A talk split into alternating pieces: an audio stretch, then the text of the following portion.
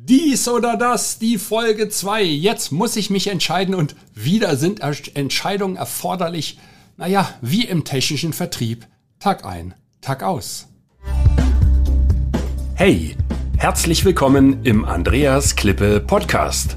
Mein Ziel ist es, Unternehmen mit technischen, erklärungsbedürftigen Produkten zu mehr Anerkennung durch den Kunden zu verhelfen und damit zu mehr Aufträgen ohne Rabattschlachten, damit sich wieder Klasse gegen Masse durchsetzt. Die Erfahrungen, die ich mit meinem Unternehmen für Hochwasserschutz in vielen Ländern sammeln konnte, reiche ich gerne weiter. Zum Beispiel wie hier in einem Podcast. Ja, dies oder das, da freue ich mich wirklich drauf, nachdem die Folge 1 ja neulich gestartet ist. Und äh, ich bin mal, bin mal gespannt, was mir meine äh, Mitarbeiterin und meine Mitarbeiter diesmal hingeschrieben haben. Das ist so eine Sammlung auch aus, äh, ähm, ja, aus verschiedenen Fragen. Ähm, und ich, ich leg mal los. Die Frage Nummer eins lautet, fährst du in öffentlichen Verkehrsmitteln in Asien? Ähm, ja, das tue ich. Ähm, manch einer macht das nicht, das weiß ich auch. Ähm, ich kann das nur empfehlen, weil mir macht das Spaß, einmal zu sehen, wie die Unterschiede sind, wie die Systeme dahinter funktionieren, wie sich die Leute verhalten, ähm, auch wenn es unangenehm ist. Ich muss ja nicht, äh, wenn ich in solch einen Jeepney steige äh, auf den Philippinen, dann äh, ist das schon besonders. Jeepneys sind diese alten Militärtransporter von, vom Zweiten Weltkrieg, die ähm, hier geblieben sind und ähm, umgebaut und zum Teil abenteuerlich angemalt sind. Zum Teil sehen die richtig gut aus, aber äh, das sind ziemliche Schrottkisten meistens und dann kommt ganz schwarzer Dieselrauch raus. Ob die jemals elektrifiziert werden, ich glaube es ja nicht. Aber ähm, es gibt keine Alternative weitestgehend. Es gibt natürlich Busse, ja, so, so ist das nicht. Also Jeepneys sind diese Sachen, wo man hinten einsteigt, dann hat man zwei schmale Sitzbänke und kann, wenn ich aufrecht sitze, mein Kopf muss ich dann nach vorne beugen zum Teil. Ja. Also die sind relativ flach. Und äh, ich glaube, die GIs, die waren da alle ein bisschen kleiner gewesen damals oder die hatten anders da drin gehockt. Ähm, das ist sehr, sehr toll. Und wenn man denkt, zehn Leute sind drin, ist voll, dann kommen noch fünf Leute rein und die finden auch noch einen Platz. Dann rückt man noch weiter zusammen und noch weiter, was dazu führt, dass man eng auf eng Oberschenkel an Oberschenkel, Oberarm Oberarm da drin sitzt. Aber ich sag euch, das ist eine Erfahrung. Das muss man einfach gemacht haben. Ähm, ähnlich ist das mit dem Tricycle. Das sind die, ähm, das sind Motorräder mit einem Beiwagen hier auf den Philippinen. Die heißen Tricycle. Und ähm, da ist so ein, ist ein Dach drüber auf dem, auf dem Beiwagen. Ja? Also ist nicht so eine Zigarrenkiste, wie man das von den Motorradrennen kennt und auch von früher, wie es heute noch üblich ist. Da ist ein Dach drüber. Ähm, aber das Dach ist zum Teil so niedrig angebracht, dass auch ich mit meinen 1,92 da nur gekrümmt drin sitzen kann.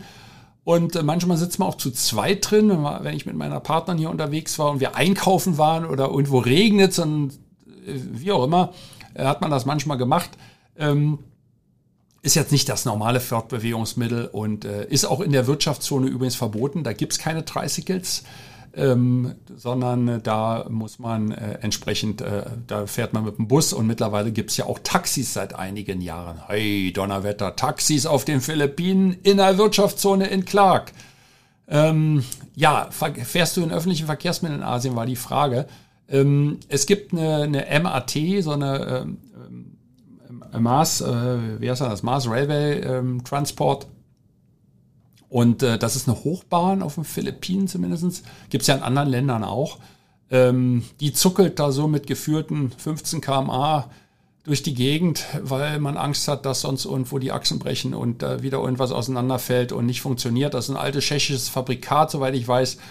Alles fürchterlich altbacken, eine Technologie, die also aus den tiefsten Zeiten des Kommunismus stammt und äh, naja, es wollte wohl kein anderer kaufen, haben die Philippinen gesagt, gib mal her das Zeug. Ähm, ich find's grauslich. Ähm, man kann es mal gemacht haben, man steht da drin wie so eine, man kann nicht umkippen, das ist das Gute. Man kann eigentlich im Stehen schlafen, wenn, äh, also umfallen geht gar nicht, weil er so eng ist.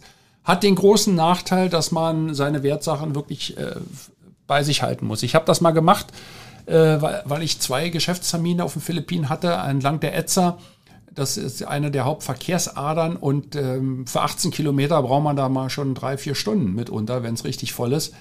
Ähm, und da geht's halt mit der MAT deutlich schneller und das habe ich gemacht und das war fürchterlich. Ich habe einen Anzug noch angehabt, Krawatte, meine Aktentasche war in meinem Rechner drin.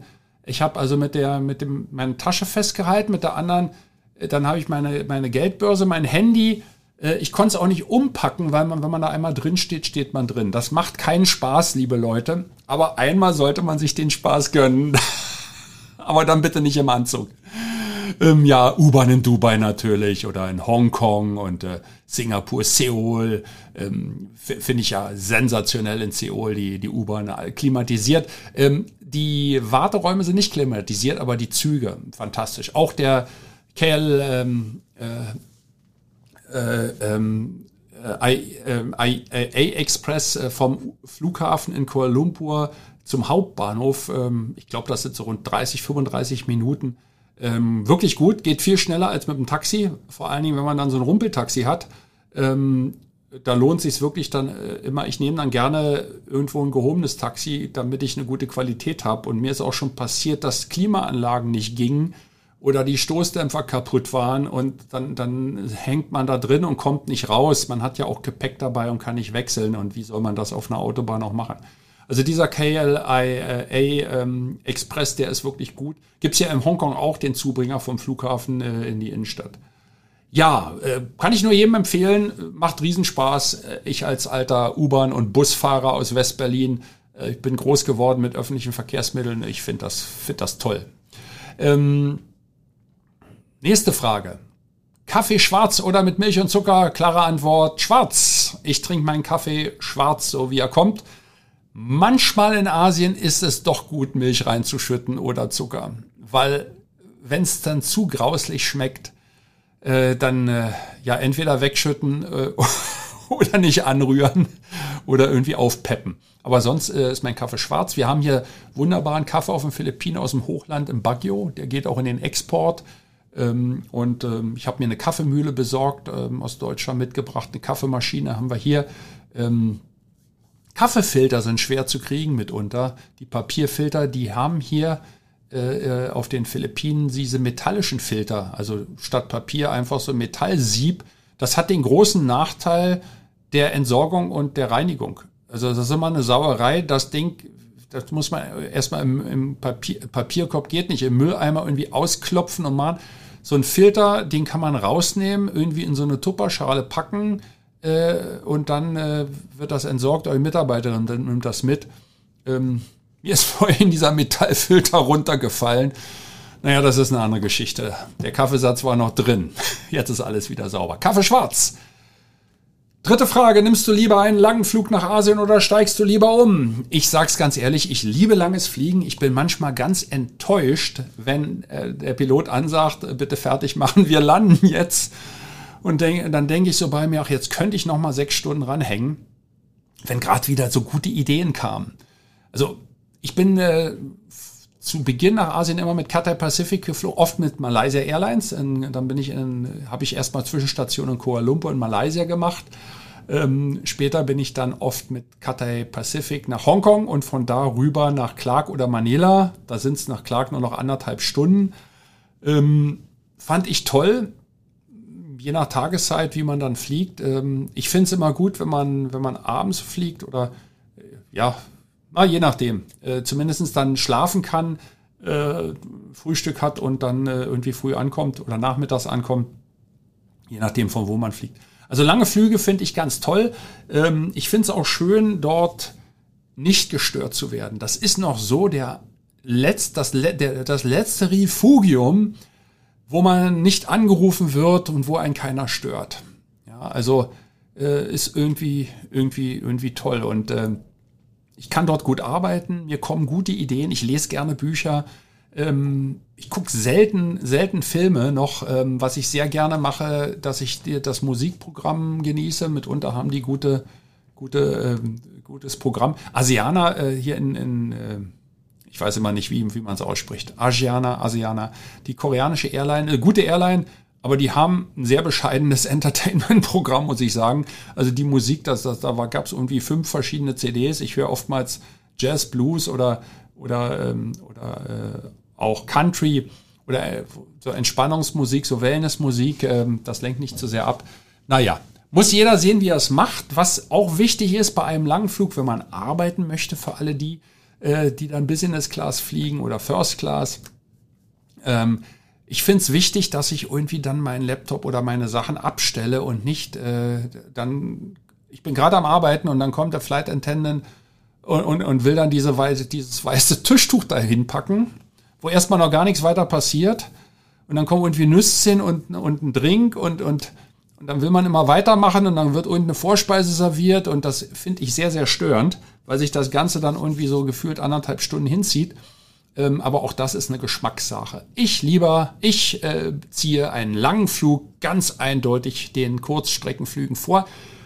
Wobei ich die Ameri arabischen Airlines mag, vor allen Dingen Qatar Airways ist für mich die beste Airline der Welt ähm, oder einer der besten Airlines der Welt.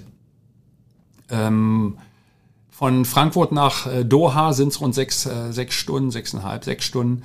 Äh, das ist nicht besonders lang. Ähm, die haben die Q-Suite, das ist fast schon First Class, würde ich sagen, mit den Schiebetüren. Und da ist dieser ganze Ablageplatz, den ich eben beschrieben hatte.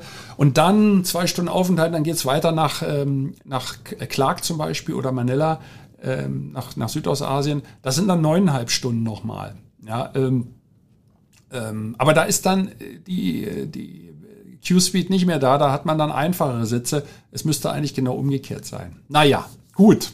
Nächste Frage bitte. Cola oder Cola Light? Ich kannte mal, ja, gute, gute, gute Frage. Ähm, lange, lange, lange ist her, da hatte ich einen guten Schulfreund und ähm, das war so eine Zeit, da wurde viel Whisky getrunken, Whisky Cola und der sagt, du Andreas, so, ich habe jetzt das, das, diese ganze Whisky-Cola-Sache, du, ich merke richtig, ich, ich, ich werde dicker, mein Gesicht, das, das äh, wird voller. Sag ich, ja, was machst du dagegen? Sagt er, ich nehme jetzt nur noch Cola Light.